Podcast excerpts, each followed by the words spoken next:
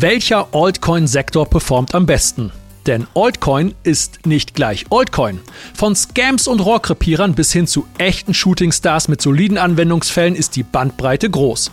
Um sich hier einen besseren Überblick verschaffen und mögliche Überperformer identifizieren zu können, empfiehlt sich der Blick auf die verschiedenen Sektoren der Altcoins. Wie der aussieht, das und mehr erfahrt ihr in der heutigen Folge. Und damit hallo und herzlich willkommen zu BTC Echo Invest, eurem Podcast rund um das Investieren in Bitcoin, Blockchain und Co. Heute ist Montag, der 27. November 2023. Mein Name ist Peter Büscher und bei mir ist der Mann, der in jedem Altcoin-Sektor überperformt. BTC Echo Marktexperte Stefan Lübeck. Stefan, alten Schadflüsterer, wie ist die Lage im dicken B? Ja, im dicken B ist es vor allen Dingen kalt, wahrscheinlich auch wie im dicken K. Absolut. Und ob ich überperforme in jedem Sektor, sei mal dahergestellt, aber ich freue mich auf jeden Fall, da ein paar Infos teilen zu können. Ja, das wird eine spannende Folge, ich freue mich drauf.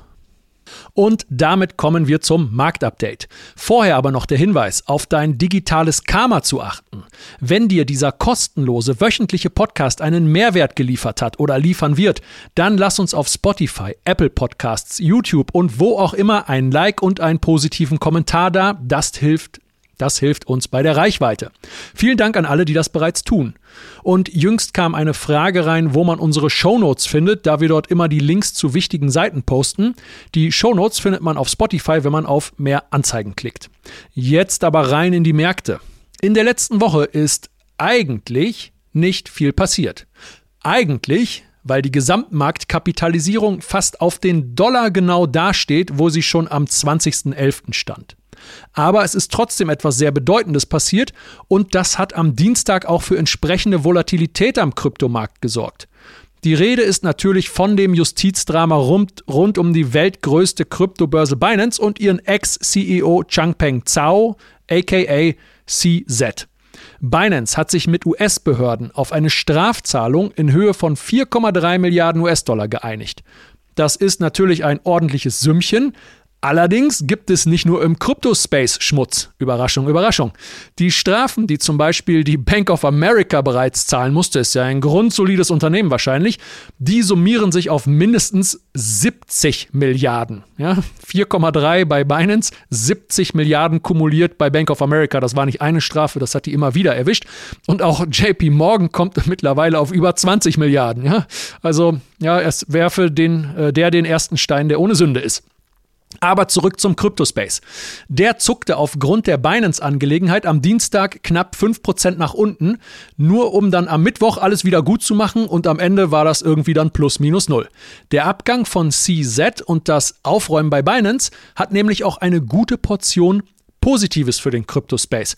Wer möchte, kann sich dazu noch ergänzend den Artikel des Kollegen Giacomo Mayhofer durchlesen. Der Titel lautet Warum der Rücktritt von CZ extrem bullish für Krypto ist. Und jetzt, Stefan, wie ist dein Blick auf die letzten sieben Tage im Kryptospace und an den konventionellen Märkten? Ja, also, wie du schon meintest, kam es in der vergangenen Handelswoche, ja, sagen wir mal, oder Bitcoin eher gesagt, kam in der vergangenen Woche tatsächlich nicht vom Fleck und beendet dann die Handelswoche nahezu unverändert.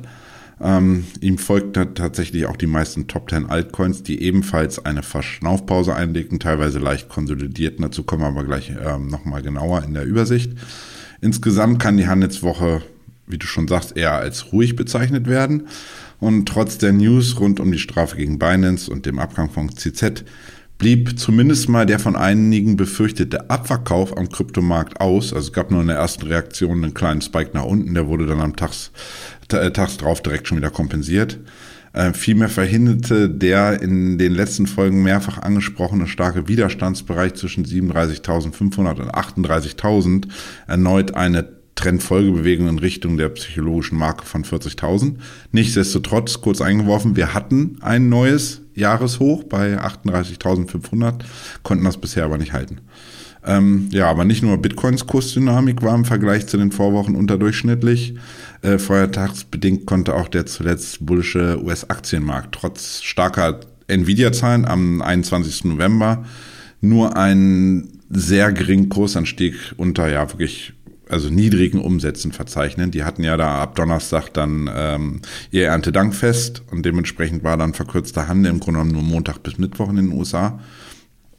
Ähm, tatsächlich kam es bei Nvidia, und das hatte ich in der Vorwoche auch äh, angesprochen, als ich mit David den Podcast gemacht hatte, dass es bei ja, Nvidia nach den Zahlen, obwohl die wirklich gut waren, ähm, kam es dennoch zu einem Sell the Fact bzw. Sell the News Event und Nvidia prallte dann wieder im Bereich des Allzeithochs um 505 US-Dollar erneut gen Süden ab und ging dann in die Woche, in der Woche mit 476 US-Dollar knapp 6% leichter aus, aus der Woche. Äh, mit Blick auf den Kryptosektor tendierte nicht nur die Kryptoleitwährung Bitcoin richtungslos seitwärts, sondern auch viele gut gelaufenen Altcoins, wie erwähnt, die ebenfalls an markanten Widerstandsleveln taxierten und ähm, ja ihre Trendbewegung der Vorwochenschichten einfach nicht direkt unmittelbar weiter behalten konnten. Hier sei Solana, Avalanche etc., die waren alle an Key Resists gelaufen und handeln jetzt, sag ich mal, 5 bis 10 Prozent Kursabschlag, also in Schlagdistanz zu diesen Leveln. Und da wird man einfach mal gucken. Nichtsdestotrotz hatten einige Altcoins, so ist es ja immer, ähm, na, sagen wir mal, bewerkenswerte Kurszuwächse und konnten dahingehend dann schon ein wenig überzeugen. Ja, okay.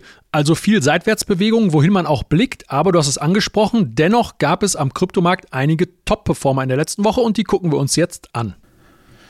Ja, also zum einen äh, muss man sagen, totgeglaubte leben länger. Ausgerechnet der ehemalige Terra Stablecoin namens Terra Classic USD, Kürze USTC, äh, führt die Liste ähm, der Top 100 Altcoins mit 393% Kursgewinn aktuell an. Auch Terra Luna Classic, also quasi der ursprüngliche Luna Coin, äh, findet sich mit 50% Kursanstieg unter den drei Top-Performern. Womöglich hängt diese Kursentwicklung zum einen ein bisschen charttechnisch, zum anderen aber mit der bevorstehenden möglichen Auslieferung des Terra Luna Gründers Do Kwon zusammen, der nun zeitnah aus, ich glaube Montenegro war es, ausgeliefert werden soll. Einzig, ob es ihnen für ihn dann in die USA geht oder zurück in sein Heimatland Südkorea, ähm, wo er tatsächlich in beiden Ländern angeklagt ist, muss dann wohl noch geklärt werden. Ja, der, der Stablecoin, der ist äh, auf 0,07 US-Dollar Cent hoch. Ja, eigentlich sollte er bei einem Euro sein und äh, diese gewaltigen 393 Prozent, das ist äh, schon absurd, wenn man sieht, dass der Stablecoin bei 0,07 eigentlich ja, im Bereich des äh, Nirvanas äh, taxiert Richtig. im Moment. Also und ein US-Dollar sind nicht ein Euro. Das wäre ja, das wäre schön, wenn wir jetzt hier alles in Euro rechnen würden. Aber habe ich, hab ich Euro gesagt? Ja. Okay, ja, nee, falsch. Aber ähm, mit 52 Prozent Kursaufschlag äh, kann neben den beiden erstgenannten zudem der Kurs des ja zum führenden NFT-Marktplatz tatsächlich gehörenden Altcoin Blur, also BLUR, eine deutliche Kurssteigerung generieren. Viele Leute, die früher im NFT-Space waren, dachten ja immer OpenSea, war ja lange der Platzhirsch, mittlerweile ist es Blur. Und der Kurs wird dabei tatsächlich beflügelt von der Ankündigung des Blur-Gründers, an einer eigenen Layer 2 Lösung ähm, namens Blast zu arbeiten. Diese wird aktuell in den sozialen Medien tatsächlich heiß diskutiert. Ähm, noch nie zuvor konnte nämlich ein Krypto-Projekt derart schnell die Mark von, 200, von 500 Millionen US-Dollar Total Value Locked, also quasi das in dem jeweiligen Kontrakt gelockten Geldes erreichen. Äh, mit fünf Tagen äh, liegt Blast damit nicht nur vor dem Layer 2 oder dem bisherigen Spitzenreiter, dem Layer 2 Projekt Arbitrum, ähm, wo das damals 13 Tage dauerte, sondern auch vor sämtlichen Krypto-Projekten in der Geschichte insgesamt. Bei Solana dauert es beispielsweise 25 Tage, bei der BNB-Chain sogar 100 Tage. Ähm, warum es bei Blast geht, soll heute auch nicht Thema sein. Und ähm, wie ihr dann an, auch an einen möglichen Airdrop in 2024 kommen könnt oder davon profitieren könntet und was es da ein Stück weit alles zu beachten gilt, arbeitet unser Kollege Leon Weidmann aktuell auf und da dürfte auch dann zeitnah ein Artikel dazu veröffentlicht werden, also gerne da nachlesen. Ähm, bemerkenswert ist zudem, und das finde ich immer wieder interessant, und das habe ich hier auch häufiger mal angesprochen, dass durch die starke Performance von Blur als Platzhirsch im NFT-Marketplace-Sektor auch andere NFT-Marketplaces äh, Marketplaces oder Plätze äh, profitieren konnten. Der viel kleinere Marktplatz Super Rare ähm, stieg ebenfalls um 60 Prozent gen Norden. Weiter stark zeigt sich zudem der ähm, Gaming- und Metaverse-Sektor. Ja, ganz kurz dazu. Also wenn du sagst, dass auch äh, das äh, Blur als NFT-Marktplatz äh, stark performt und andere mitzieht, dann haben wir da so eine Sektorenkorrelation, oder? Das könnte unserem, unserem Hauptthema in die Karten spielen. Genau, richtig. Das ist, das ist immer so. Da, ich glaube, da gucken die Leute oder auch die Bots teilweise, die ja auch handeln, die sehen, da wird der, sagen wir mal, in, in diesem Fall der Platzhirsch zieht und äh, andere laufen mit. Das ist nichts anderes, was wir unlängst gesehen hatten in den Vorwochen. Solana hat stark performt, als sagen wir mal abgesehen von Ethereum, äh, die so ein bisschen so eine Sonderstellung haben. Äh, Solana das Top Layer One Projekt in den letzten ja sechs acht Wochen gewesen. Was ist? Ähm, Avalanche zieht hinterher. Ähm, Nier Protokoll auch ein große Layer One hat dann auch hat dann auch gut performt. Also man sieht immer zieht ein oder rennt ein oder fängt ein Sektor an zu performen, dann im Grunde genommen wandert das Geld so ein bisschen von, von Coin zu Coin zu Coin und dann werden die alle so ein bisschen ein Stück weit mit hochgezogen. Ja. Ähnliches sieht man tatsächlich momentan oder auch in den letzten Wochen schon beim äh, Gaming- und Metaverse-Sektor. Zum einen ist da Illuvium auch ein ziemlich großes ein Spiel tatsächlich, also kann man Metaverse nennen, andere nennen es einfach nur ein Blockchain-Game ähm, was hoch bewertet ist, ähm, hat diese Woche zusammen wiederum mit Apecoin die zum einen ja NFTs und zum anderen aber auch ihr eigenes Metaverse gerade bauen. Ich glaube, die, die, die Other World oder die Other irgendwas heißt das Ding. Ähm, sowie tatsächlich auch der, ja, schon ein bisschen in die Tage gekommene oder in die Jahre gekommene äh, Spiel oder Kryptoprojekt äh, Axie Infinity, die jeweils ähm, Kursanstiege von 16 beziehungsweise die beiden letztgenannten 12 Prozent aufweisen. Und dieser Sch Sektor scheint aktuell generell hohes Interesse bei Anlegern zu wecken. Wir schauen zwar normal nur auf Top 100 Coins, aber man kann dann ganz leicht einfach, wenn man sich mal die Kategorie NFT oder auch Gaming bei CoinGecko, da gibt es viele Subkategorien, ähm, anschaut. Und da sind dann, wie gesagt, viele Gaming-Coins und Gaming-Schmieden vertreten, sieht man das mit Superverse, 155% Kurs plus in den letzten sieben Tagen. Ähm, oder auch das Web3 Gaming Metaverse Sidos mit 130% Kursanstieg äh, deutlich zugelegt haben. Und insgesamt finden sich in dieser Kategorie, die ich da gerade genannt hatte, in den letzten sieben Tagen nämlich fast ausschließlich Kursgewinner. Also das will ich an dieser Stelle aber nur mal kurz anteasern. Peter und ich behandeln das dann nochmal im Hauptthema etwas genauer für euch. Genau, um die Sektoren soll es da gehen. Und dann noch der Blick auf die Top 100 Coins, die am stärksten abgegeben haben. Ganz oben ist der jüngste Shootingstar Celestia mit dem Kürzel TIA. Hier ging es 20,5 Prozent in den letzten sieben Tagen gen Süden. Für mich sieht das nach reiner Gewinnmitnahme aus. TIA hat seit Ende Oktober gut zwei Wochen lang eine bockstarke Performance mit über 230 Prozent hingelegt. Allzeithoch war am 18. November und seitdem wird einfach korrigiert. Bisher um gut 30 Prozent. Das Allzeithoch lag bei 7,42 Dollar. Aktuell steht das Projekt noch bei 5,33 Dollar. Das letzte signifikante Tief ist ziemlich genau bei 5 Dollar. Das müssen die Bullen jetzt verteidigen. Sonst, wenn die 5 Dollar nicht halten, sehe ich den Bereich um die 4,28 Dollar als nächstes Ziel an. Da liegt nämlich das 61,8er Fibonacci Retracement und auch eine relevante Chartmarke aus der vorherigen Trendstruktur auf dem Weg nach oben. Kurzfristig bei Celestia müssen die Bullen die letzten Hochs bei 5,98 Dollar und 6,34 Dollar überwinden, um aus dem Abwärtstrend zu kommen. Und richtig spannend wird es, wenn die 6,54 Dollar nachhaltig am besten so per Tagesschlusskurs zurückerobert werden können oder eine solide 4-Stunden-Struktur sich darüber etabliert. Ansonsten stehen noch Nier und Matic auf dem Verlierertreppchen und das, nachdem sich beide Coins in den letzten Wochen preislich verdoppeln konnten. Ja, also auch nicht schlecht performt. Stefan, wie siehst du da jetzt die jüngsten Rücksetzer? Also du bestätigst ja quasi nur das, ohne dass ich da selber drauf geguckt hatte, was ich gerade schon meinte. Immer wenn rennt einer vor, in diesem Fall war es bei Neon Matic auch, war es ein Stück weit Solana, da kommen die anderen großen ähm, Layer Ones. In diesem Fall Matic ist ja so ein Hybrid zwischen, ja, die wollen so ein bisschen Layer One, sind aber eigentlich Layer Two.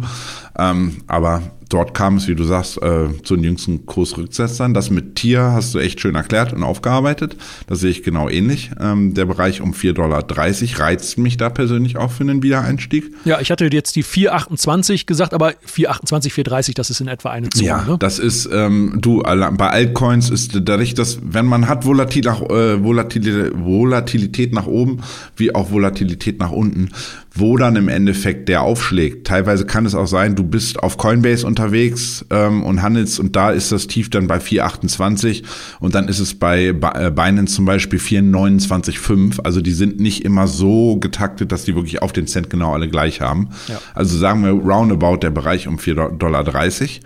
Ähm, ich gebe da generell vielleicht nochmal wieder einen kleinen Tipp an die Zuhörerschaft. Nach äh, starken Kursanstiegen, wie zum Beispiel bei TIA, aber auch bei den von dir genannten großen Altcoins Neon Matic, sind Kurskorrekturen oder Korrekturbewegungen in der Folge von Gewinnmitnahmen äh, nur normal und gesund, weil wir bewegen uns nun mal in Wellen nach oben. Wenn das alles, weil alles, was nur steil äh, nach äh, Norden läuft, je steiler es wird, je doller wird dann im Endeffekt auch der Absturz.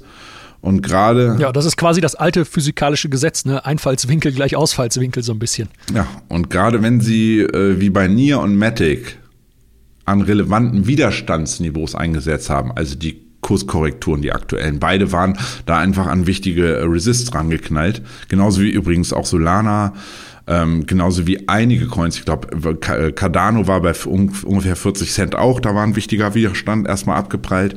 Ähm, und weisen derartige Coins dann eine hohe Volatilität auf, die wir ja bei TIA gesehen haben, bei NIA, bei Matic haben wir die auch gesehen.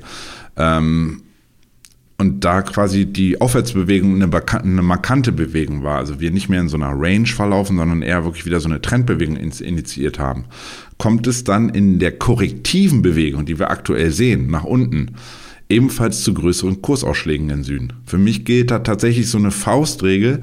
Alles, was zwischen 20, maximal 40 Prozent Kursrückgang aufweist, je nachdem, wo sich dann natürlich wichtige Support-Levels für einen Retest dann auch finden, ähm, bin ich vollkommen d'accord mit. Also ist vollkommen in Ordnung und bietet dann tatsächlich oftmals wieder gute Einstiegsniveaus für Trader und vielleicht auch Anleger, die bisher in den Coin noch nicht reingegangen waren. Da bestätigt sich auch immer das, was wir hier immer wieder sagen nicht FOMO ist die richtige Herangehensweise, also Fear of Missing Out und einfach reinkaufen, sondern einfach einen kühlen Kopf bewahren, Kurslevels für Einstiege im Vorhinein identifizieren, mit optimalerweise mit Alarm versehen und dann auf, einfach auf den Händen sitzen und warten, bis es bimmelt. Dann guckt man wieder genauer hin. Vorher kann einen das eigentlich ziemlich kalt lassen, was da passiert.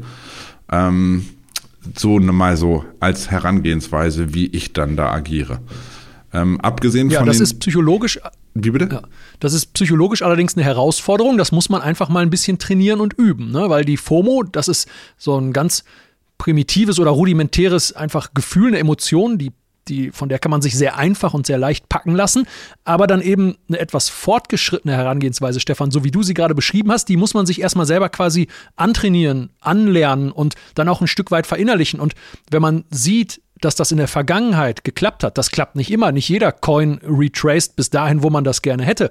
Aber deshalb gibt es ja auch eine Riesenauswahl. Und wenn man dann aber sieht, das hat funktioniert, das hat einmal funktioniert, dreimal, fünfmal und man kann da ein System daraus ableiten, dann gibt das mit Sicherheit auch eine, eine höhere Sicherheit, und dann kann man diese Finger halt eher stillhalten, wie du gerade sagst. Genau, ne? ja, in, in, Stärke reinkaufen kann in, in, in ganz partiellen Marktphasen das Richtige sein. Aber gerade wenn ein Kurs noch nicht so stark gelaufen ist, dann kann man über sozusagen, der läuft, macht eine kleine Flaggenformation im Grunde genommen. Also man hat immer eine Stange, dann eine kleine Flagge und dann geht's einfach weiter. Und wenn man noch relativ früh in dieser Anstiegsbewegung ist, dann kann man auch im Verhältnis in Stärke kaufen. Aber nichtsdestotrotz warte ich immer ab, kommt er zurück, wo findet er Support und dann gehe ich dann rein und FOMO nicht einfach rein. Und es muss, und glaubt mir, das ist auch mit Jahren Erfahrung und Jahren an, an unterschiedlichsten Märkten, ist es immer noch so, dass wenn man sozusagen in so einen, in einen Kurs rein, vermeintlich reingreift, wenn der quasi, der Feld kommt zurück, also die Korrektur ähm, sozusagen läuft gerade und dann rauscht der in Richtung dieses Supports, den man sich identifiziert hat, dann ist es bei mir auch immer noch so, dass ich sozusagen, ich muss nicht sagen, das schmerzt in der Bauchregion, aber es macht einen, einen kleinen Druck, weil man einfach kont kontraintuitiv sozusagen handelt. Man würde ja denken, oh nein, ich kaufe ja gegen etwas, was fällt, aber dort bietet sich ja gerade die Chance, um im Endeffekt dann Prozente machen zu können. Und ähm, ja, ich sag mal, gerade als Trader rauscht er da halt durch und es gibt keinen wieder, äh, gibt keinen, findet dort keinen Support, dann kaufe ich, also ich kaufe nicht, wenn ich sehe, mein Alarm bimmelt und der fällt da einfach durch wie ein Stein, dann weiß ich, okay, der Support wurde nicht respektiert, dann muss ich gucken, wo sind vielleicht da drunter irgendwo Levels. Ansonsten immer sozusagen eine Umkehrkerze abwarten, kurze warten, gibt es da eine kleine Stabilisierung und dann kann man im Endeffekt rein. Und das, äh, tut am Anfang weh, aber ist perspektivisch gesehen einfach das, die bessere Herangehensweise. Und wie du schon sagst, wenn das drei, vier, fünf, sieben Mal geklappt hat, dann generiert man darüber auch Sicherheit, dass man weiß, jo, ich mache ja nicht alles falsch, sondern das ähm, ja, ich habe im Endeffekt einen guten Einstieg erwischt und man hat dann auch den Vorteil, dass man sehr, sehr, sehr viel schneller in der Gewinnzone schon wieder ist, gerade als Trader, weil dann kann ich meinen Stop-Loss auf, ich sage mal, plus eine Pizza ziehen und dann ist mir, dann ist der Trade absolut risikofrei für mich. Dann wird es wieder abgeholt und ich habe auf Deutsch gesagt nur äh, eine Pizza und ein paar Bier verdient, dann ist das so. Aber ich werde dadurch niemals mehr Verlust machen. Und das eher Wichtigste haben wir ja auch schon x-mal gehabt. Der Kapitalerhalt ist für jeden Investor die oberste Doktrin, weil ohne Kapital kann ich auch nicht mehr investieren. So einfach ist es im Grunde genommen. Amen. Ja, wollte ich gerade sagen. Äh, dann, ja, wenn man sieht, abgesehen von den äh, Nia und Matic und vor allen Dingen auch Tier, der ja der Spitzenreiter unter den anderen Performern war, haben auch ja, Phantom war in den letzten Wochen gut gelaufen. Render, einer meiner Lieblinge, wisst ihr ja. Äh, Cake, also nicht Cake DeFi von Johan Hoss, sondern äh, Cake, die, die DEX, also der Konkurrenz zu Pancake Swap, äh, also der Konkurrenz zu Uniswap. Ähm, aber auch Avalanche ähm, und auch der Outperformer der Vorwoche, BitTensor, Tao, hatten wir hier auch angesprochen. Aber auch sogar Casper und auch Solana weisen im Wochenvergleich aktuell jeweils rund 10% Kursabschlag auf. Also im Grunde genommen, da wurden einfach, haben Leute erstmal Gewinne mitgenommen und jetzt heißt es, wo stabilisieren wir uns, gucken und wo kann ich gegebenenfalls dann an sinnvollen Unterstützungen dann im Endeffekt wieder einsteigen, wenn sich der Markt äh, ein Stück weit beruhigt und ein bisschen die überkauften Zustände abgebaut hat. Okay, danke dir. Jetzt heißt es für euch dranbleiben. Wir spielen aus rechtlichen Gründen kurz unseren Disclaimer ein und dann geht es mit dem Hauptthema weiter. Achtung, dieser Podcast stellt keine Anlageberatung dar. Alle Aussagen dienen lediglich der Information und spiegeln die persönlichen Meinungen unserer Redakteurinnen und Redakteure wider. Und damit kommen wir zu unserem Hauptthema. Wir haben in den letzten Folgen dieses Podcasts ja schon mehrfach die Performance des Altcoin-Sektors besprochen und uns unter anderem der Frage gewidmet, ob jetzt schon Altcoin-Season ist. Aber Altcoin ist bekanntlich nicht gleich Altcoin. Hier gibt es jede Menge Unterschiede und man sollte Altcoins zum Beispiel nach Sektoren gliedern. Denn die letzten Bullruns haben gezeigt, dass es hier sektorenspezifisch erhebliche Performance-Unterschiede gegeben hat und aller Voraussicht nach, nach auch wieder geben wird. Stefan, wie kann man sich dieser Sache nähern? Ja, also in jedem Alt-Bullenrun, du sagst immer so schön Altcoin, ich bin da tatsächlich ganz deutsch und sage Altcoin ähm, dabei sind die ja vermutlich gar nicht alt, sondern sind einfach die alternativen Coins. Ähm, gibt es natürlich die relativ gesehenen Out- wie auch Underperformer, hast du gerade schon erzählt. Und die letzten beiden Bullenmärkte haben auch mir persönlich einfach gezeigt, dass äh, nicht nur das Timing für einen Invest relevant ist und für die Entwicklung eines Krypto-Portfolios, sondern auch die Wahl der richtigen Altcoins. Und ähnlich wie auch am klassischen Aktienmarkt gibt es Coins, Dort sind es Aktien, die zwar in Bärenmärkten weniger stark einbrechen, aber dafür im Gegenzug auch weniger Upside-Potenzial bieten. Analog zur Performance bei Aktien weisen dann zum Beispiel Wachstumstitel aus dem IT-Internet-Bereich größere Kurspotenziale auf als defensive Titel. Ähm, als beispielsweise, sagen wir, defensiv wäre jetzt die Chemiebranche oder so ein, so ein Dauerläufer wie eine Coca-Cola-Aktie oder so, da wird man nie mal 10 oder mal 50 machen, ähm, aber da ist die Wahrscheinlichkeit geht dann auch gen Null, dass das Ding mal pleite geht, weil die ganze Welt trinkt Cola. Ähnlich ist es wahrscheinlich wie beim, was weiß ich, dem weltgrößten Chemieproduzenten BASF, da wird man auch nicht mehr den riesige Performance haben, aber das Ding wird äh, es auch in 10, 20, 30 Jahren noch geben. Ja, wobei Ronaldo trinkt keine Cola, der präferiert Wasser. Ist das so? Deswegen sieht er so gut aus. Da, da, ja, da gibt es eine legendäre Szene aus einer Pressekonferenz. Da sieht er, ich meine, gut, wer auf dem Niveau wie Ronaldo Sport treibt, ja, der muss auf seinen Körper achten und er sieht halt eine Cola vor sich stehen und er schiebt die beiseite und sagt Agua oder Aqua. Aqua, ich mein, mein ah. Portugiesisch ist einfach unterirdisch, aber ich glaube Aqua, Agua, ich weiß nicht genau, wie man es ausspricht. Okay. Und auch im Crypto-Space, jetzt mal wieder sozusagen übertragen von dem, was ich gerade meinte, dass es A, die mit größerem Kurspotenzial gibt, die aber auch dann größere Chance auf oder beziehungsweise größere Wahrscheinlichkeit haben könnten, dass sie mal Dollar äh, korrigieren gibt es im Crypto-Space natürlich auch Sonne und Seuche. Daher muss man sich halt dann die Frage stellen, welche Sektoren zunächst einmal in einem Bullnrun am stärksten performen könnten. Wissen tut das niemand. Äh, ich habe zum Beispiel jetzt persönlich Erfahrung, ich habe im letzten Run auch gedacht, der DeFi-Sektor würde stärker performen. Hat er im Endeffekt nicht gemacht. Im Endeffekt war es dann sowas wie äh, Metaverse und sowas wie so eine Coins wie Axie Infinity. So ist das dann manchmal. Aber nicht wenige Anleger dachten halt, da gäbe es was zu holen. Im Endeffekt war es wieder komplett woanders. Ähm, insofern ähm, ja, äh, ist es aber auch immer so, dass sozusagen die größten Performer, und da kommen wir ein bisschen zum Timing, am Ende eines Bullruns, die die größten Kurszuwächse verzeichnet haben. Das war, wie gesagt, im letzten Run äh, Metaverse und Gaming.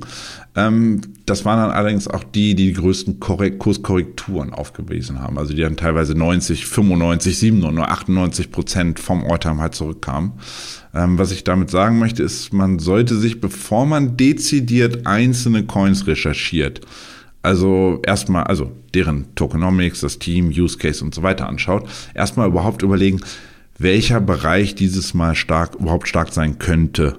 Und oft hilft es dann, ähm, einfach darüber nachzudenken, welches Narrativ die News bestimmt. Also was ist gerade in und was ist so vielleicht nicht so in. Und Peter, was fällt dir da mit Blick auf 2023 spontan ein? Also was war in den letzten Monaten quasi omnipräsent? Hm, ja, ganz schwierige Frage. Also wenn ich mir das bestimmende Hype-Narrativ 2023 anschaue, dann gibt es hier vor allem zwei dominierende Buchstaben, das A und das I oder A und I, im Deutschen KI, künstliche Intelligenz, Artificial Intelligence. Allen Anwendungen, allen Anwendungen voran natürlich hat ChatGPT für mächtig Furore gesorgt und jede Menge Nutzer gewinnen können. Ich selbst nutze das ja auch teilweise privat und beruflich, aber auch Bild-zu-Text-KIs wie zum Beispiel Midjourney oder DALL-E, welche wir bei BTC Echo ja auch regelmäßig zur Grafikerstellung, also Midjourney nutzen wir regelmäßig zur Grafikerstellung. Und jetzt kommt das Schöne, diesen Hype um AI oder KI, den können wir auch im Crypto-Space wiederfinden. Stefan, du hast dazu gestern auf X als Krypto-Eva, also wer Stefan auf X, ehemals Twitter, folgen möchte, kann mal eingeben, at CryptoEva. Du hast gestern auf X als CryptoEva eine schöne Grafik geteilt. Was kann man darauf sehen? Also die, Graf äh, die, Grafik vergleicht die Performance unterschiedlicher Sektoren im Space im Verhältnis zur Kursentwicklung von ähm, Bitcoin und Ethereum seit Mitte September, einfach mal so die letzten zehn Wochen. Hier zeigt sich, dass der von dir genannte angesprochene Bereich AI die stärkste Outperformance aufgewiesen hat und ähm, die Benchmark-Sektoren, die da in der Grafik aufgeführt sind, sind einfach im Grunde genommen Coins aus den jeweiligen Bereichen dann zusammengefasst oder zusammengewertet und deren Kursentwicklung einfach mal im Verhältnis zu Bitcoin gesetzt. Und neben AI konnte da auch der Bereich Layer Ones, L, also L1, deutlich stärker zulegen als äh, Bitcoin und vor allen Dingen auch als Ethereum, der im Verhältnis gegenüber Bitcoin auch noch relativ underperformt aktuell. Und dieses ist in diesem Fall dann natürlich der starken Performance von, habt ihr alle mitbekommen, Solana geschuldet. Und hingegen, wenn man dann an das untere Ende äh, schaut, zeigt sich, dass der Bereich Launchpads, das sind so, ja, also quasi Kryptoprojekte, wo man ganz früh in ganz kleine äh, Projekte einsteigen kann, äh, die so ein bisschen darunter leiden, dass Binance da ja, ja momentan, also die, der ganzen Story um Binance so ein bisschen geschuldet, sowie tatsächlich die Dinos, also die in einem Sektor zusammengefassten alten Kryptowährungen, als Beispiel sind hier Sachen wie EOS, Litecoin, Ethereum Classic etc. Äh, zu nennen, die ganz klaren Underperformer waren und sich schlechter als Bitcoin und sogar Ethereum entwickelt haben. Und die Information, die ich daraus ziehen kann, ist eigentlich folgende. Es bestätigt sich einmal mehr, dass Altcoins, die es schon länger gibt und die im vorherigen oder sogar den letzten beiden Bullruns gut gelaufen waren, oder zu, überhaupt schon handelbar waren, zu weiten Teilen im nächsten Run, der uns ja hoffentlich dann jetzt in den nächsten Jahren bevorsteht, nicht mehr die Coins sind, auf die man unbedingt vielleicht setzen ja, sollte. Das kann man sich auch tatsächlich sehr gut und objektiv anzeigen lassen. Und zwar könnt ihr bei TradingView, also wir müssen mal langsam hier äh, Affiliate Marketing einen Link kriegen, so oft wie wir TradingView erwähnen, aber es ist einfach kostenlos und super. Also ihr könnt bei TradingView könnt ihr die Altcoins eurer Wahl nicht nur gegen US-Dollar anzeigen lassen, sondern als, auch als Pair gegen BTC. Und es wird sehr schnell spannend. Wir müssen nämlich gar nicht bis in die Tiefen der Kanalisation zu den übelsten Shitcoins hinabsteigen, sondern bereits das Pair Ethereum Bitcoin zeigt, dass Ethereum 2017 in der Spitze auf 0,1515, ist also doppelt 0,1515 Bitcoin kam. 2021 aber nur noch auf maximal 0,088. Da braucht ihr jetzt nicht nachrechnen, das haben wir für euch getan. Das sind fast 42 Prozent weniger, also von 0,15 auf 0,088. Wie der nächste Bullenmarkt aussehen wird, das wissen wir nicht. Für die Vergangenheit müssen wir das aber allerdings erstmal so zur Kenntnis nehmen. Und der Memecoin Doge hingegen hat Bitcoin von 2017, 2018 bis 2021 deutlich übertroffen. Okay, also Dogecoin, jetzt, also das ist jetzt dezidiert keine Werbung für Dogecoin. Nein. Äh, das profitiert vielleicht auch ein bisschen, dass Elon Musk da immer mal wieder Bilder gepostet hat, wie irgendein Hund zum Mond fliegt oder zum Ja, Mars. ja, deshalb auch der, dieser Unterschied. Also Ethereum, wo man ja sagen könnte, grundsolides Projekt, eigenes Ökosystem, zig Anwendungsfälle und dann einerseits ein Memecoin, komplett substanzlos, äh, dann ab, fast schon absurderweise der Überperformer. Wobei ich bei Ethereum tatsächlich wegen seines Alleinstellungsmerkmals als größtem Ökosystem sogar da noch eine Ausnahme gelten lasse. Und da wird sich dann über die nächsten Jahre oder längerfristig zeigen, inwiefern Ethereum da nicht auch mal wieder ein Stück weit was aufholen kann, meiner Meinung nach. Gerade wenn so DeFi und alles sich auf Ethereum dann wie hoffentlich äh, ja von vielen gewünscht dann auch mal weiterentwickeln dürfte. Ähm, aber man wird sehen, dass im nächsten Run zum Beispiel auch so eine Coins wie Solana oder Avalanche, da komme ich gleich noch mal näher drauf, wieso ich die jetzt hier erwähne, ähm, sich gegen Coins oder Layer Ones, neue Layer Ones wie unter anderem Casper dann bewähren ähm, müssen wird. Also, oder wird müssen, so rum. Insofern, da wird man einfach sehen und pauschal zu sagen, das wird's oder das wird's nicht. Ähm, wie gesagt, es ist, ich tendiere immer dazu, gerade wenn die, wenn die Entwicklung gut ist und das Projekt äh, solide scheint, dann ähm, teilweise auch zu den Jüngeren zu gehen. Ich hatte ja vor ein paar Wochen hier ähm, Kujira mal angesprochen, die unter anderem jetzt auch langsam, glaube ich, in Bereiche kommen, wo, wo ich dann auch wieder genauer hinschaue. Aber das ist halt auch eine Layer One, die vieles bietet, was die Älteren auch schon haben, womit unter aber das besser gemacht wird und vor allen Dingen die, wie gesagt, nur einen Bruchteil des Market Caps hat von bestehenden Dingern wie äh, Cardano und Co. Ja, absolut. Und jetzt aber, jetzt das, worauf ihr alle wartet. Wie kann man jetzt das Wissen um diese verschiedenen Altcoin-Sektoren zu seinem Vorteil nutzen? Äh, na gut, also dann beschreibe ich mal meine persönliche Vorgehensweise bei der Recherche. Zunächst gilt es, nachdem man sich für, ich sag mal, ich würde sagen, zwei Sektoren als mögliche Narrative entschieden hat, und ich rate dazu wirklich, sich auf etwas zu spezialisieren, das sage ich mal von vornherein, und nicht auf tausend Hochzeiten tanzen zu wollen und dadurch im Endeffekt den Überblick zu verlieren. Ähm, und sondern lieber in ja, ein oder zwei Sektoren ähm, tiefer einzutauchen. Und um dann im Endeffekt sich ein genaueres Bild machen zu können, gehe ich dann auf CoinGecko oder meinetwegen auch CoinMarketCap und schaue mir die jeweiligen Kategorien genauer an. Also welche Coins gibt es in diesen Bereichen? Welche sind die Platzhirsche?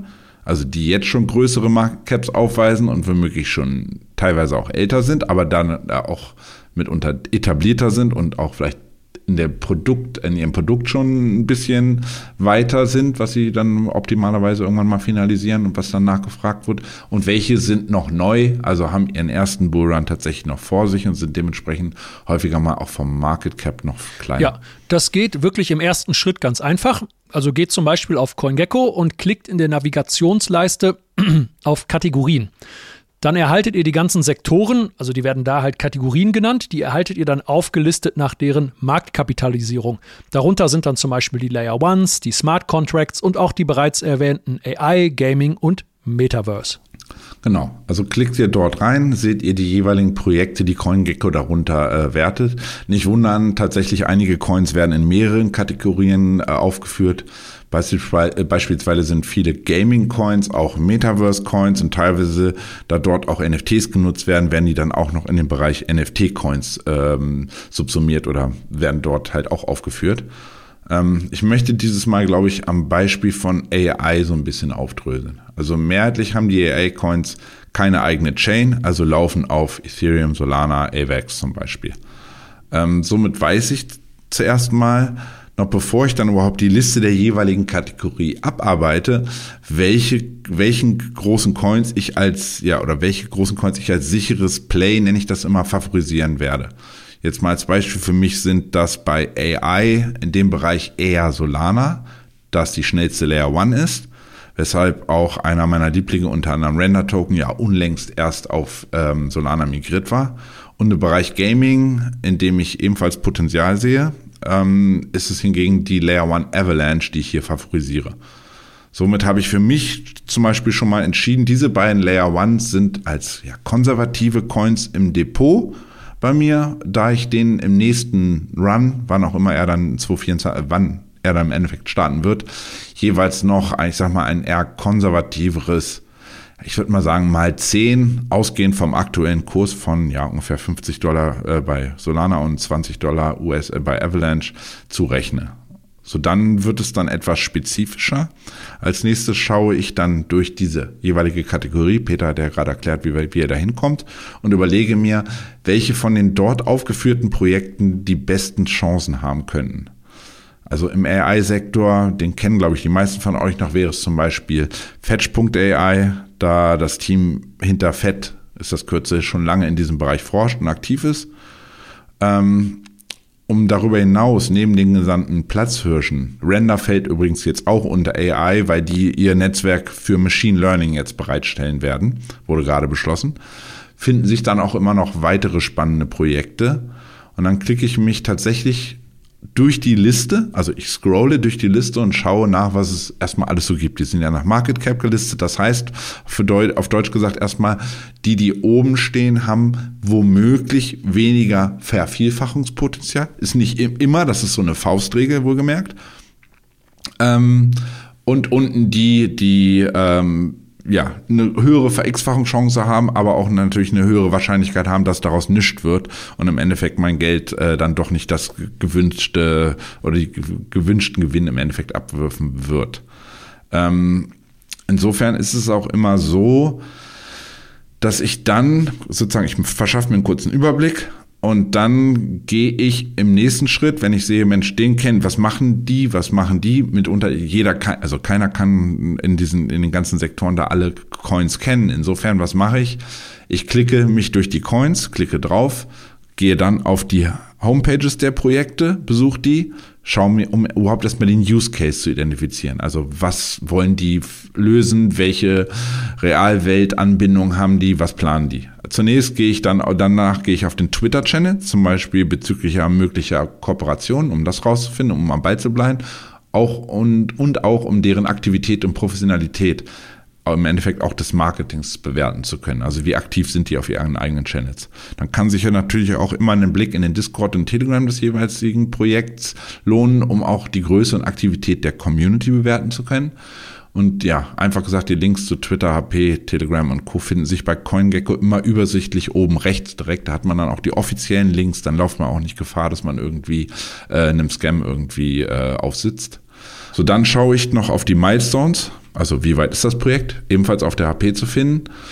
Und ähm, habe ich dann im Endeffekt die Projekte identifiziert, die mich diesbezüglich ansprechen und überzeugen was ähm, das Vorangegangene äh, angeht. Schaue ich noch auf die, kurz auf die Coin Tokenomics des Projekts und die findet ihr ebenfalls direkt auf CoinGecko, also zu sehen, wie viel ist da schon released, wie ist das, wie ist die Divesting-Phase, aber das hatten wir alles in den, äh, in dem, bei uns im Podcast immer mal wieder angesprochen gehabt.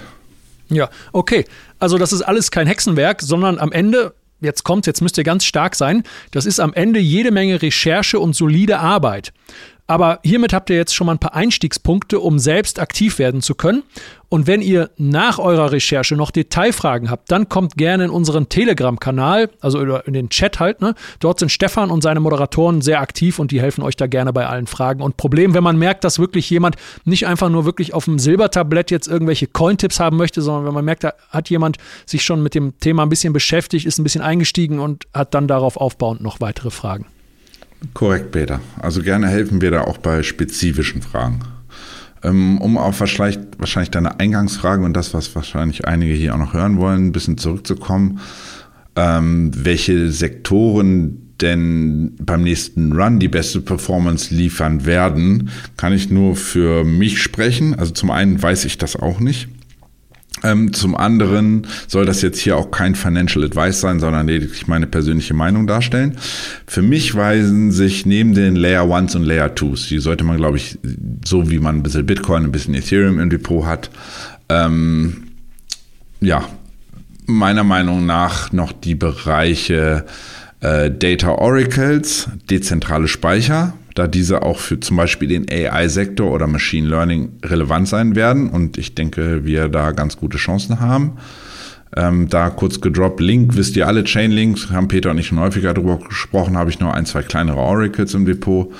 Ähm, aber daneben habe ich mir auch, was diesen Bereich dezentrale Speicherung angeht, ähm, beispielsweise Filecoin ins Depot gelegt. Äh, zum einen ist dieser äh, 97 Prozent unter Alltime High, hatte Peter gerade nochmal nachgeschaut. Zum anderen aber aus den genannten Gründen ähm, womöglich ein potenzieller Kandidat für eine vernünftige und solide Performance. Auch aus dem AI-Sektor habe ich ein paar Pferde im Stall, also neben den großen wie Render und Fetch, die allein wegen der Market Cap natürlich nicht die nächsten Mal 100 Coins sein werden, habe ich dann noch so ein paar namhaftere Sachen wie A-Cash Network, ähm, Ocean Protocol, ähm, sowie Optimus AI im Depot. Und zudem dann noch so ein paar Microcaps. In der Vorwoche hatte ich mit David ja schon einmal angesprochen, XNA. Äh, ich glaube, seit der Nennung hat der, dieser Coin innerhalb der letzten sieben Tage in der Spitze ungefähr mal 3,5 gemacht. Insofern konntet ihr da ja auch durchaus profitieren. Oder beziehungsweise ihr müsst ja immer vorher ein Research machen, aber wenn ihr dann das Projekt selber als gut erachtetet, konntet ihr dort dann auch sogar schon ein bisschen direkt mal investieren und Geld verdienen aus dem Bereich Gaming, der für mich auch äh, ein interessanter Bereich sein wird, weil wir jetzt im Grunde genommen nicht mehr diese Axie Infinitiv, sondern so ein bisschen Blockchain Gaming 2.0 erleben werden äh, und dieser Bereich weltweit einfach Gaming interessiert. Das ist eine, eine ich glaube, eine Multi, also mindestens mal Multimilliardenindustrie. Ähm, noch die Info, ich investiere da kaum in einzelne Games, sondern eher in Gaming-Schmieden. Ähm, da gibt es zum Beispiel Beam, ist so ein bisschen der Platzhirsch aktuell und auch nicht mehr günstig bewertet. Äh, dann Superverse, also Super hatte ich vorhin ja auch genannt, die hatten ja auch 150% Kurs plus, glaube ich, im Wochenvergleich gemacht. Sowie tatsächlich auch die Gaming-Infrastruktur schaue ich mir genauer an. Da nenne ich jetzt einfach mal einen Coin, Engine Coin, ENJ Kürze. Gab es auch beim letzten Run schon, aber dort sehe ich einfach, wenn der Gaming-Sektor durchbricht, da auch durchaus wieder solide Chancen. Äh, das ist aber, wie gesagt, meine Herangehensweise und keine Garantie dafür, äh, dass ich hier die heißesten Eisen im Feuer haben werde. Je mehr man sich generell in einen Sektor äh, oder je mehr man selber in einen Sektor eintaucht und sich informiert, wie Peter eingangs schon meinte, desto höher sind dann halt auch die Chancen, Top-Performer eines Sektors zu investieren. Ja, am Ende ist es überall Arbeit und das war jetzt sowohl sehr umfassend als auch konkret am Ende mit den Coins. Ich fasse nochmal zusammen, dass du persönlich den Sektoren Data Oracles, AI und Gaming gute Chancen einräumst, im nächsten Bullenmarkt ganz vorne mit dabei zu sein. Und wie du bereits selber schon jetzt, glaube ich, dreimal gesagt, hat, gesagt hast, gibt es dafür keine Garantie und vielleicht überrascht uns auch ein ganz anderer Sektor. Richtig. Also es sind mit Sicherheit nicht die einzigen Sektoren, die ich investiere. Ich hatte ja auch Kojira, ist ja auch ein Layer One. Aber ich mache das, muss man ja sagen, tatsächlich so gesehen hauptberuflich, dass ich nicht nur für BTC Echo schreibe, sondern privat selber auch sehr viel trade und im Grunde genommen 24-7 in diesem Space unterwegs bin. Und dementsprechend einfach mehr zeitliche Ressourcen haben, um mich einzulesen, zu recherchieren, in den ganzen äh, Communities abzuhängen, um zu gucken, was passiert, teilweise mich mit den Developern austausche. Ich rate daher für Leute, die vielleicht ja, oder deren Zeit ein wenig begrenzter ist, sich wirklich zwei Sektoren auszusuchen, um sich dort zu spezialisieren. Ähm, weil, wie du sagst, ähm, time will tell und im Nachgang ist man dann immer schlauer. Insofern, aber um überhaupt eine Chance zu haben, vielleicht ein paar Gems zu finden und die relativ früh zu finden, nicht 27 Sektoren angucken, gut, so viel haben wir im Kryptosektor nicht, aber ähm, wirklich sich so ein bisschen da zu spezialisieren, das dürfte meiner Meinung nach helfen. Ja, wie du sagst, am Ende ist man immer schlauer. Ich hoffe, dass ihr schon bereits nach diesem Podcast ein wenig schlauer seid. Und jetzt gar nicht so weit bis zum nächsten Bullrun geguckt. Jetzt kommt der Blick in die naheliegende Zukunft. Stefan, welche Termine am klassischen Finanzmarkt stehen diese Woche an? Ja, nach also einer ereignisarmen Vorwoche wegen des Erntedankfests in den USA haben wir in der neuen Handelswoche wieder einige interessante Daten auf dem Tableau. Wie schon in der Vorwoche stehen erneut insgesamt zehn Reden von Mitgliedern der US Federal Reserve Bank äh, im Fokus der Anleger.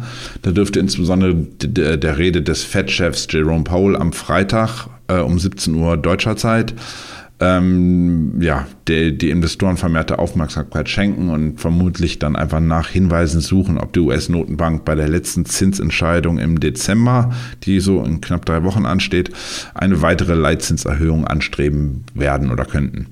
Aus fundamentaler Sicht startet die Woche mit frischen Daten zum Verbrauchervertrauen in den USA am morgigen Dienstag 16 Uhr deutscher Zeit. Am Mittwoch folgen die neuesten Prognosen für das Bruttoinlandsprodukt in den USA für das dritte Handelsquartal. Ich glaube, das ist ja 14.30 Uhr. Und in der zweiten Wochenhälfte am Donnerstag werden dann die neuesten PCI-Kerninflationsdaten für die USA präsentiert. Diese stellen für mich dann auch die wichtigste Kennziffer in dieser Woche dar, zumal sich die Fed daran orientiert, um ihre Entscheidung bezüglich weiterer Leitzinsanpassungen zu fällen. Paul dürfte diese dann wahrscheinlich dann tags drauf auch thematisieren, je nachdem, wie die Zahlen dann noch rausfallen. Ähm, beendet wird die Woche mit der Veröffentlichung der US-Einkaufsmanager-Indizes für das verarbeitende Gewerbe. Mit Blick auf die US-Berichtssaison, ihr wisst ja, Nvidia war jetzt durch, also alle Großen haben eigentlich mittlerweile ihre Zahlen äh, vermeldet. Schauen wir Kryptojaner spezifisch, aber vor allem noch auf die Zahlen des Mining-Unternehmens Iris Energy. Ähm, ich glaube, nach Börsenschluss am Mittwoch sind die dran. Da hat man dann mal so ein Gefühl, Mara und so hatten ja teilweise schon geliefert, ähm, wie insgesamt so der Mining-Sektor aktuell dasteht und wie profitabel der ist und wie stark der noch wächst. Okay, danke dir für den Überblick. Und damit der Blick auf die Krypto-Leitwährung Bitcoin. Welche Kursziele siehst du nach der jüngsten Verschnaufpause als mögliche Ober, also möglich auf der Oberseite?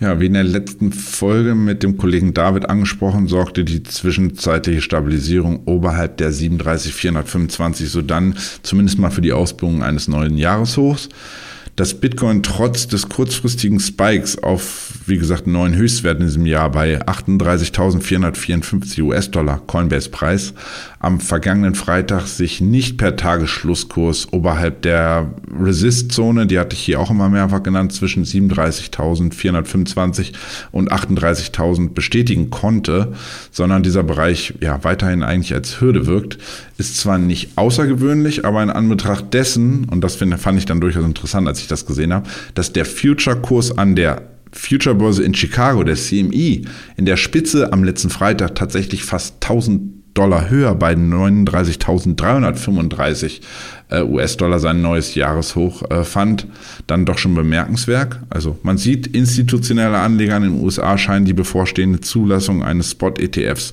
bereits einpreisen zu wollen und positionieren sich dementsprechend.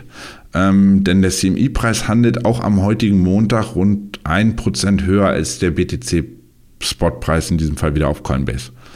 Ähm, dieser bewegt sich zum Zeitpunkt der Aufnahme, ich weiß gar nicht, wir sind jetzt bei 37.000, äh, nee, 36.800 nur noch. Oh, wir, wir korrigieren momentan gerade etwas leicht, aber um, um, wir sind immer noch in Schlagdistanz, grob. Also wie gesagt, 3, 4, 5 Prozent unter Jahreshoch ist jetzt noch kein äh, Dollar-Abverkauf.